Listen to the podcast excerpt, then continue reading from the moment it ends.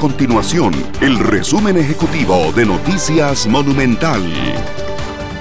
Hola, mi nombre es Fernanda Romero y estas son las informaciones más importantes del día en Noticias Monumental.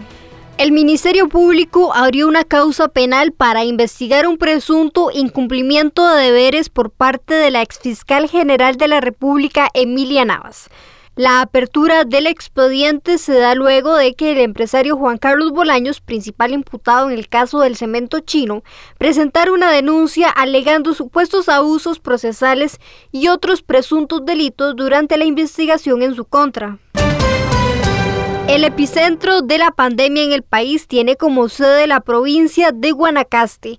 El último informe de la Universidad Hispanoamericana señaló que Guanacaste tiene un índice de reproducción del virus de 1.17.